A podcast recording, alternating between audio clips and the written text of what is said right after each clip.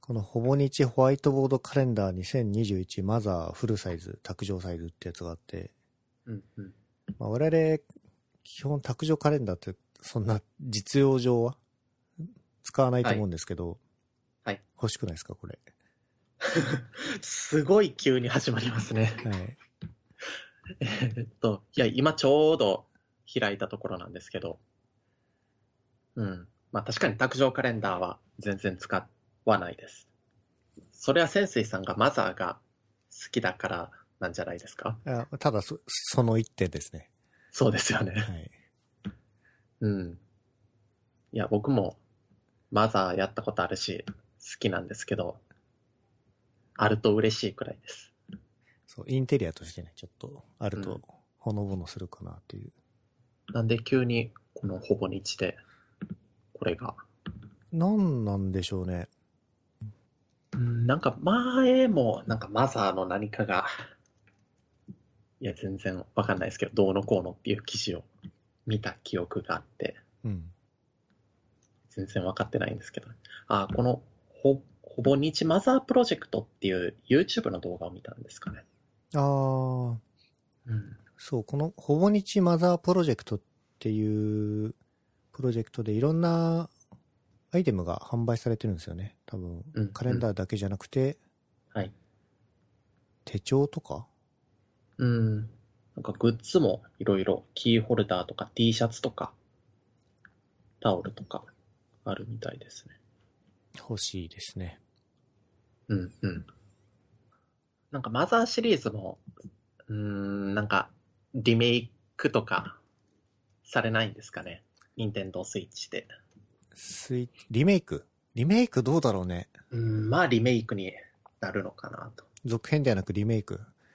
どうだろうな。うん、うん。完全移植でもなくリメイク、世界観壊さずにやるのが結構難しそうな作品じゃないですか。マザーってワン、ツー、スリーって話繋がってるんでしたっけ連続性はない気がします。ああ。じゃあ、完結とかはないんで、新作でもうん。いけそうですね。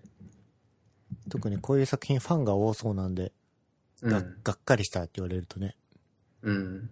任天堂的にも本意じゃないでしょうから。うんなんかそもそも 3D になるだけで、がっかりされそうな気がそうしでます。すね。なんか、子さんの人が多いと思うので、マザーファンは。だし、あの、アンダーテール見てるとよくわかるじゃないですか。あの、世界観が大事っていうのが。ああ、はいはい。だから出るとしても、うん。うんまあ移植するだけで結構嬉しい人は多いと思いますけどね。うん。今マザーとかマザー2やりたい人あ、マザー3もそうだけど、うん。あの過去のハードを買わざるを得ないと思うんですよね。ああ、なんかスイッチの、その、スーファミソフトで遊ぶみたいなので、できないんですかね。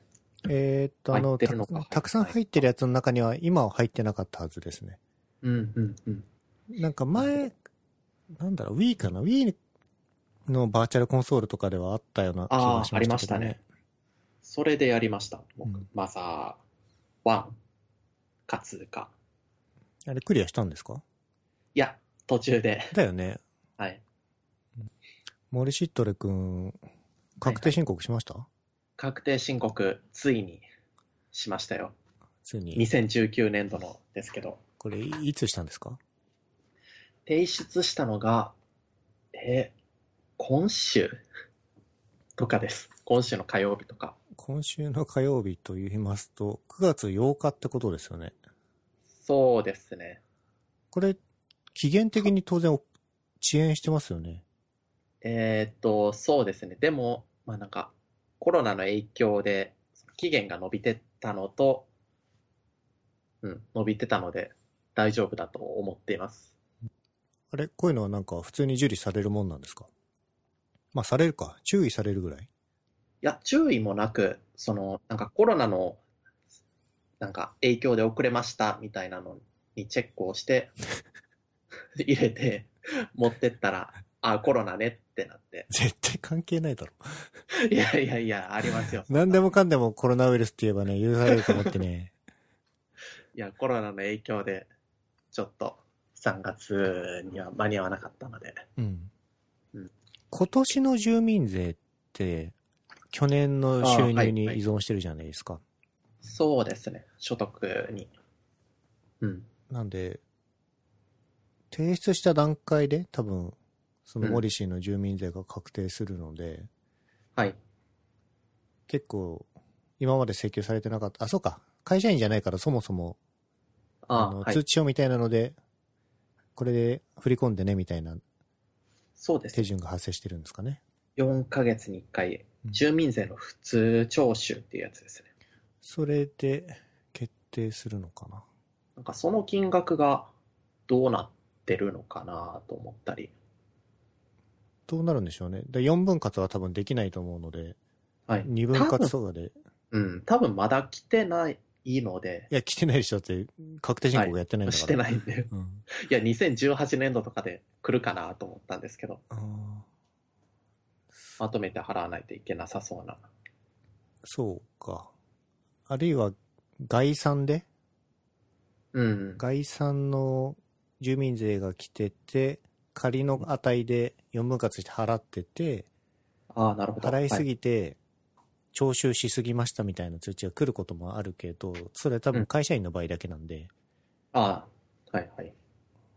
源泉徴収みたいな所得税に対する。そうですね。うんなので、今週提出したのであれば、うん、近いうちに来るんじゃないですかね。そうですね。これって期限はいつまで伸ばせるん、伸ばせるん、伸ばせられるんですかね。2019年度の。 2019年度の住民税ですかあ確定申告いや、のそれは提、ちょっと、税務署に聞いてもらって。 そうですね。基本はだって、うん。 2月末とかえーっだよねと、3月あ3月か半ばぐらいですかね。毎年。まあもう、 半年以上伸びて るんで。ちょっとこれは例外だとは思いますけどね。結局、伸ばすことによるメリットというか、何のための、この期う限ん延長かっていうと、そのうん税務署が困らないようにって話だったと思うんですけども。はい多分ね。うん。そう結です。局今あんまり意味をなしてないというか、うん結局みんな外に出ちゃってるんで、はいむしろその税務署でのコロナウイルス対策、感染対策をしっかりすするぐらいが落としどころなんじゃないかなと思いますけど、うちょんそう思います。っと来年はわかんないですね。うんまあ、9月、まあ、8日に持ってったんですけど、めちゃくちゃ空いてましたね。一瞬でう、ん。全く並ぶこともなく、うんうん。世田谷区の税務署でしたけど、まあ税務署が空いてる分にはね、うこんち、らは全然助かるというか。そうなんですよ。今年も税務署まで持って行って、なぜなら、まだマイナンバーカードを持っていないので、オンライン申告ができなかったんですよね。そもそもオンライン申告はしたいんですかしたいです。10万円控除になるじゃないですか。あー、確かにね。あとそうかまそうあか、普通にオンラインで完結するならしたいんですけど、うん。あれその、引き、引き換え書みたいなのは持っているあ、通知カード、通知表通知表は持ってます。その取りに行くための手続きってそもそも何が必要なのか、遠い昔の話なんで忘れちゃったんですけ ど、いや、多分通知表を持って、どこかにあー行くだけだと思うんですけど。でも、なんか、そのマイナンバーカードを入手するのに、1ヶ月半くらいかかるって、その2月の後半くらいに知って、で、あ、まあ今年もオンライン申告無理だったなと思ってたんですけど、うん。コロナの影響でし期限があやふやになったんで、全然間に合いました。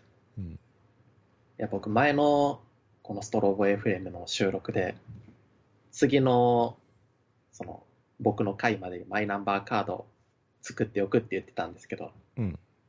全然無理でしたね。こいつやってこねえなって思ってた、その時から。まあでも、次こそ は、2020年度は絶対やらないでししょ、あないやた。ー、します、します。さすがに。やりますよ。じゃあやらなかったら、何しますそれをちょっと、このえーポッドキャストで宣言しておいてください。やらなかったら、やらなかったら、何ですかね。今年中にマイナンバーカードを取らなかったら、手元にうんゲットしなかったら、どうするか。視聴者にも面白いことって何かありますかうーんちょっと出てこないけど、例えば、森下グラムを作るとか、ほうほうほう。タニスタグラムに続き、そう、森下グラムを作るとかね。じゃあなんか、それ相当な、なんか、誰でも見えるようなものを。いや、森下グラムでいいですね。あ、じゃあそれで。はい。。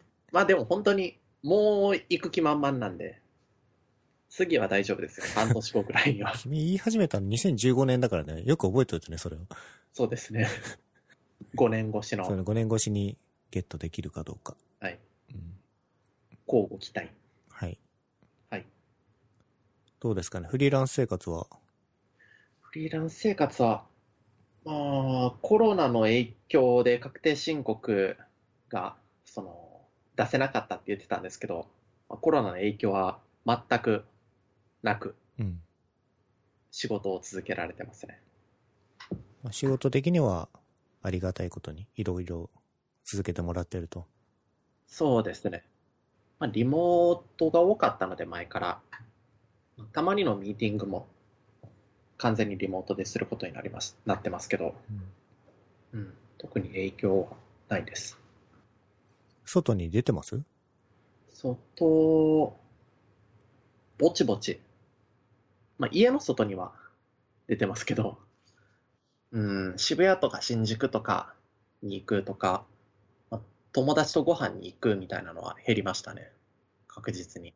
どのぐらいの頻度でそういうのありますか最近だと、でも月に1回、2回とか、か、うん、なんか、その友達と飲みに行くのも、なんか店だとなあっていうことになって、学生の時以来ぶりに、宅飲みみたいなのもしました。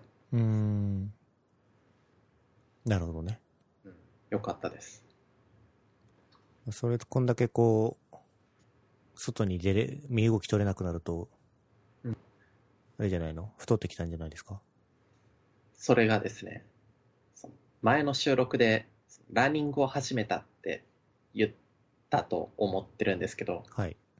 そこからまだずっとランニングを続けていて、ええいやもうかれこれ半年以上ランニングしてるんですよモリシーのくせに続けられてるんですかははいい。継続力皆無の僕が、なんとランニングを続けていて。すご。いですね。え、どのぐらいの頻度でランニングをやってるんですかえーっと、最近は、梅雨とか猛暑で、結構走る距離は短くなってるんですけど、頻度で言うと月に4日、5日くらいは走ってるかなと思います。ああ。うん、であれば、週1ぐらいだ。あ、あ、週にでした。週に4日、5 日。あ週に4日5日ってすごいじゃない。そうですね。結構走ってます。ああ。 1ヶ月に多い時で160から80キロくらい。めちゃくちゃすごいんだけ ど。はいいや、でも最近は、まあ、なんか梅雨もあって、先月とかは100キロちょっとくらいだった気がしまうす。ん。うん。それは、なんか、アプリとかで記録していますかアプリは、そうですね。なんかランニングウォッチのガーミン、はい。 GPS ウォッチの、あれを買って、で、ガーミンコネクトっていうところに記録を残していってます。あと、ストラバっていう、まあランランナーのバイクの自転車の走行距離とかも残せるみたいですけど、ストラバにも残していってますね。うん。ストラが、ストラバが強い印象ありますね。ストラバかナイキランクラブかなと思ったけど。ああ。なんかガーミンから直接ストラバには、その、記録できなくて、ガーミンコネクト経由になるんで、うん。うん。まあなんか、ついでにって感じです。ストラバに置いておくと、なんか、今後もし、もう、まだアップルウォッチ使いたいなと思っても残ってるんで、うん。うん。記録するデバイスによらないので、いいなと思ってます。週4後のランニングなんて、別にコロナウイルス前もやってなかったと思うんで、うん。やってなかったですねと。てもコンディションはいいんじゃないですかコンディション、いいです。うん、なんかさっきの、そのコロナで太ったって聞かれたのも、だと、そのむしろ、なんか痩せていってて。まあでしょうね。 そんだけそうで走すってれば。うんと、なんか走る前の体重をがわかんないんであれなんですけど、今で体脂肪率が12から13%パーセントぐらい。いい感じ。そうですね。細マッチョになりました。うん。 でもなんかあんまり見てもわかんないですけどね。僕は。うん、なんか散髪をしてくれる美容師さんには、なんか会うたびにまた痩せましたって言われて。なんか痩せたのもそうですけど、日焼けめちゃくちゃしました。まあ夏だもんね。はい。僕学生の時もバスケ部で、なんか全然日に焼けるっていうこともしてこなくて、アウトドアそもそも好きじゃなかったして、うん。で今多分人生で一番日焼けしてるんじゃないかなってくらい焼けてます。うーん。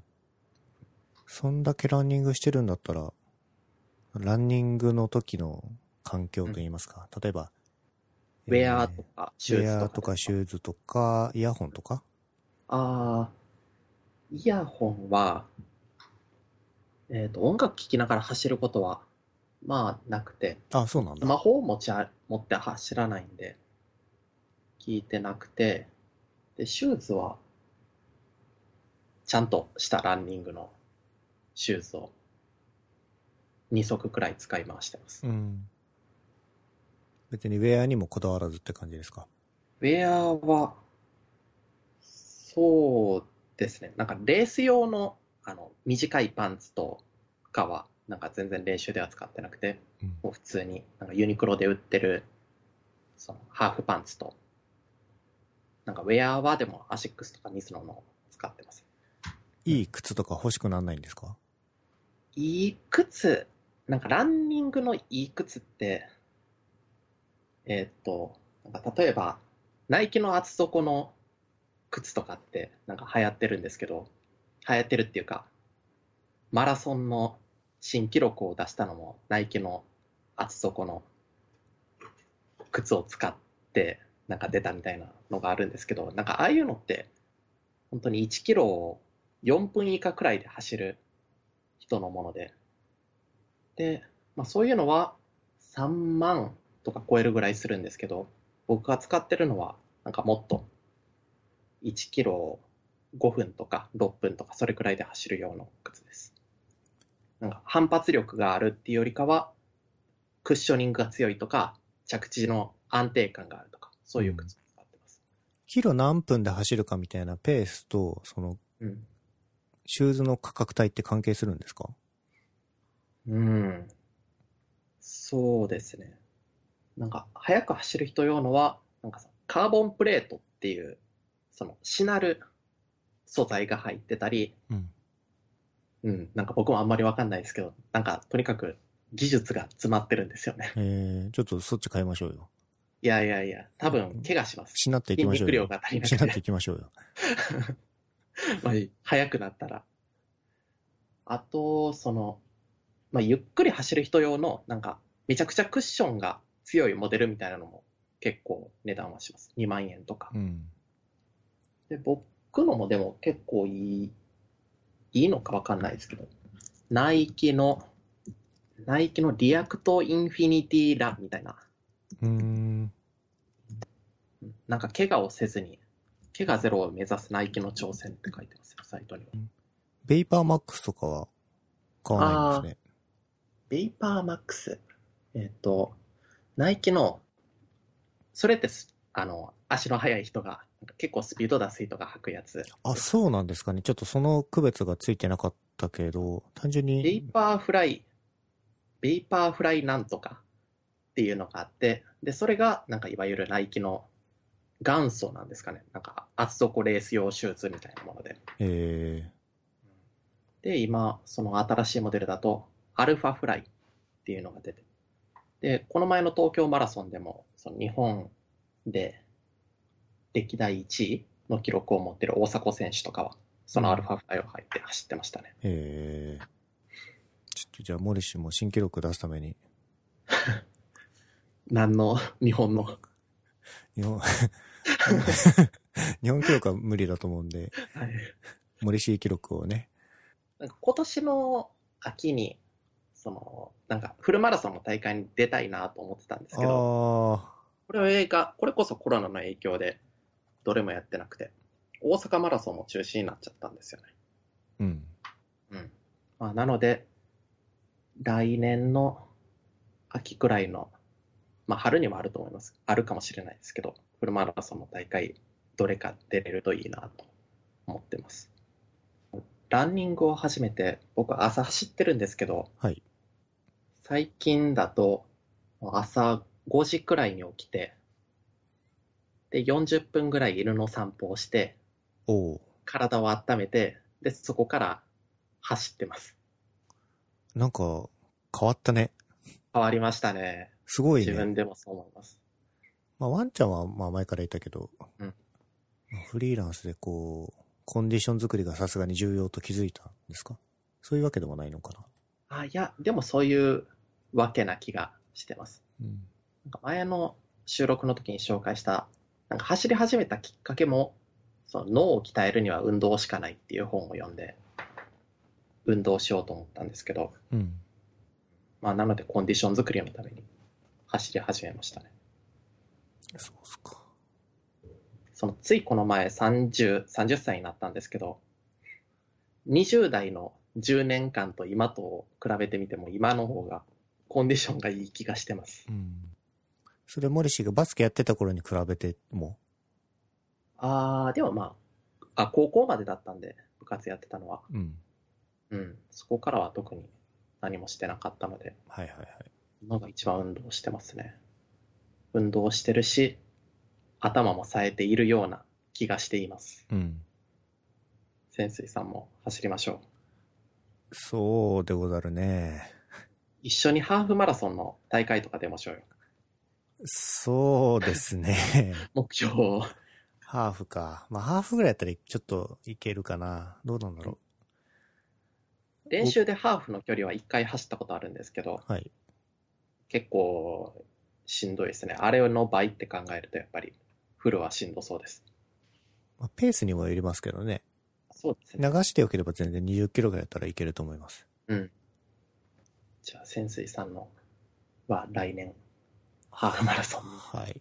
私は、はいちょっと今筋トレにハマってて、筋トレやってるんですけど、うんはいはい。毎日プランクをやってますね。あ、プランクを。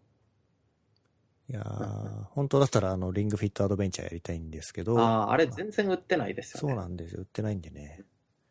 売ってるんですけど、転売とかで値段が高くなってて。はい。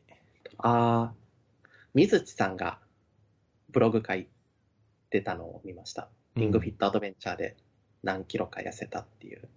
ね。まあ、食事制限、食事もなんか結構気を使ってるみたいですけど。うん。でもまあ、リングフィットアドベンチャー、1日1時間ぐらいやったら結構いい運動になるだろうなと。うん、でしょうね。あれのいいところは、ゲームそのもと、そのものとして結構面白いっていうところが多分いいところだと思うんで、うんうん。肉体労働がその目的になってないところ、うんうん。ふ付加的にゲ、あの、運動できるっていうのがきっと、あのゲームの最大のポイントで。そうですね。なんかどういうゲームなのかはあんまり知らない、。ねやったことないいもんねうん。なんかね、転売ヤーね。うん。転売ヤー、買わないのが最大の、あの、示しというか、彼らに対する。はいうん、うん買っちゃうと、しめしめなんで。なんかなかなか在庫ができないですよね。リングフィットアドベンチャー。生産するために買われちゃうとね、うん。まあ、工場とかがまた生産ラインが戻ってきて、その市場にももうちょっと出るようになってきた、供給が追いついてきたら、在庫を彼ら抱えるだけなんで、うん。その時になって痛い目を見てほしいなと思っています。うん。うん。まあ漫画ネタ、漫画ネタはそんなに、ああ、この、全巻買ってるけど全然読んでないっていうところにスパイファミリーを入れてたんですけど、昨日一挙見しました。まあ、まだ5巻しか出てないんで、うん。全然読めるんですけど。この中で潜水さん読んでないのありますかなんか潜水さん最近、なんか漫画を結構読んでるイメージがあるんで。はい。働かない二人、うんうん。カクカクシカジカ、はい。天国大魔教うん。は読んでないです。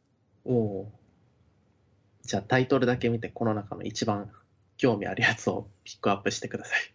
うーん。難しいね、それ。なんか。じゃあ、えっ、と、おすすめはで言うと、一番上に書いてる働かない二人です。はい。これはどういう漫画というか。これは、えっ、と、その、働いていないニートの兄弟がいて、その上が男の子で、で、妹がいるみたいな。で、二人とも、その、なんかもう多分二十歳超えてるんですけど、働いていなくて。で、なんかその二人の日常を書いてる漫画です。何巻ですか、これ。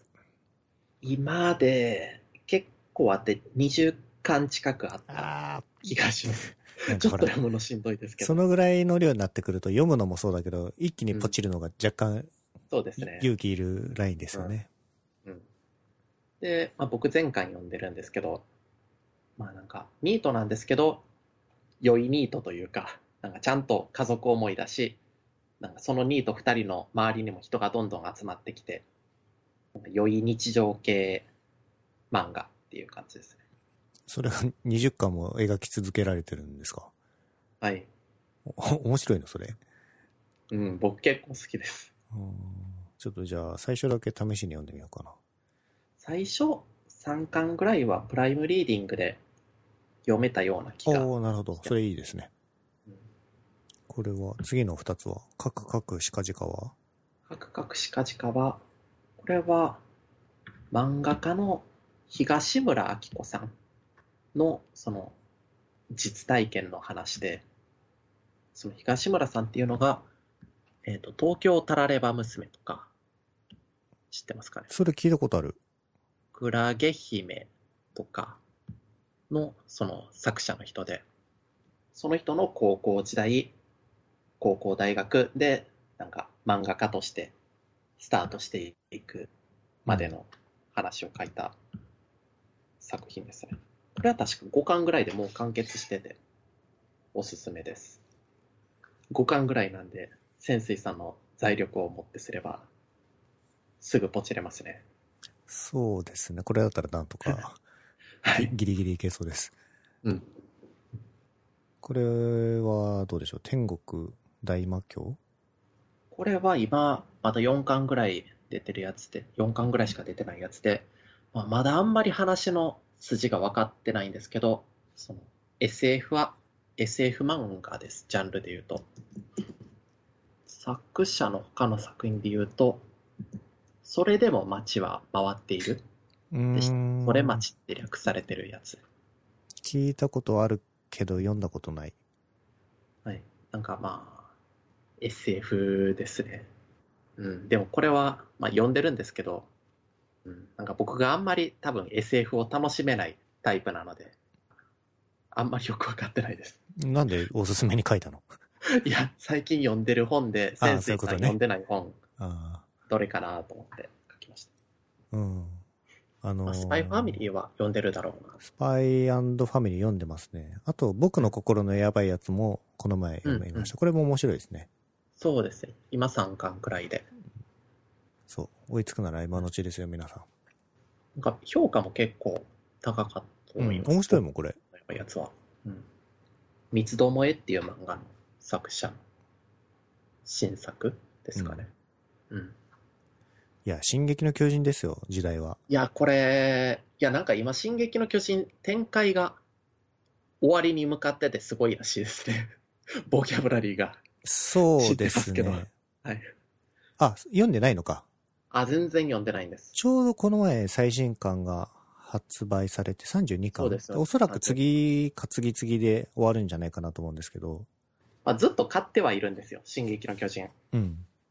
で、この前の、この前出た32巻も買ってて。で、全巻持ってるんですけど、なぜか1巻も読んでないっていう。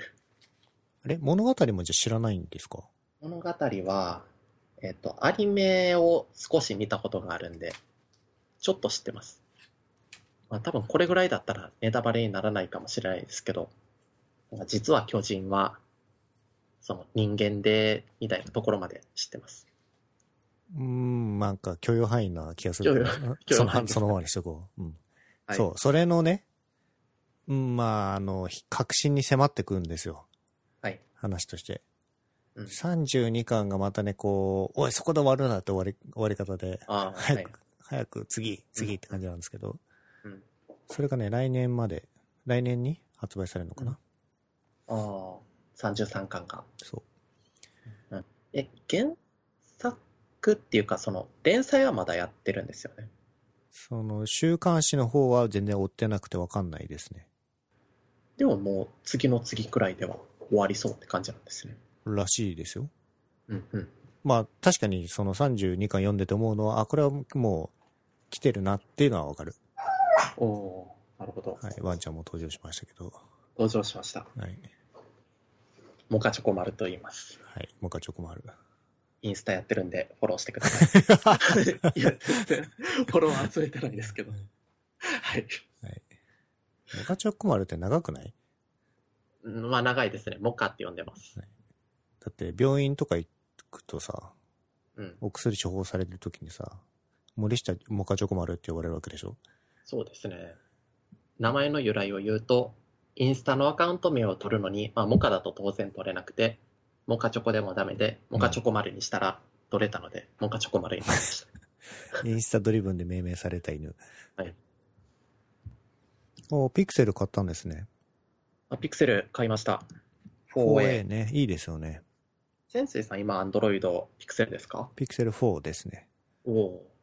いや僕、これまでずっと、その、スマホに、ガラケーからスマホに変えてからずっと iPhone だったんで、なんか Android を、あの、なんかタブレットで使ったことがあったんですけど、スマホで日常的に触るっていうことをしたことがなくて、で、初めて Android をちゃんと触ってるって感じですね。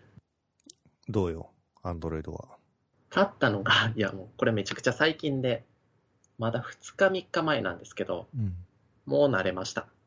うん。大体。いいですね。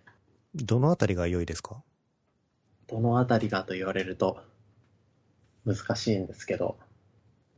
だって日常のことで別に iPhone で足らない機能ってなかったと思うんで。全くないですね。